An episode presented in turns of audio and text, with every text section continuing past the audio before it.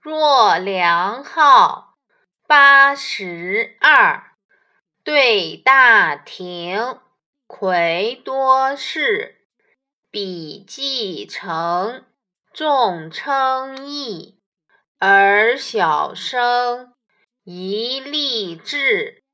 宋人梁浩在八十二岁高龄时，在朝廷进行的进士考试中，战胜了所有的考试者。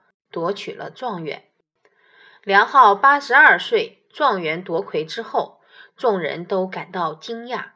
你们这些小孩子，应当学习梁浩的精神，从小立定志向。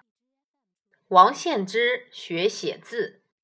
东晋书法家王献之是王羲之的第七个儿子，很得父亲的疼爱。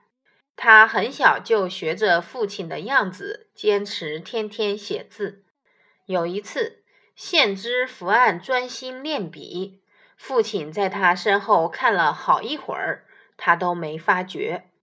王羲之悄悄伸出手，猛地捏住了他的笔杆，紧接着用力向上一提，献之神灵笔重。根本没料到父亲的这一举动，但笔也没从他手中抽出。王羲之看到儿子写字时全神贯注，握笔有力，将来定能练出力透纸背的好字来。为此，他高兴地夸奖了儿子一番。而王献之也并没有辜负父亲的期望。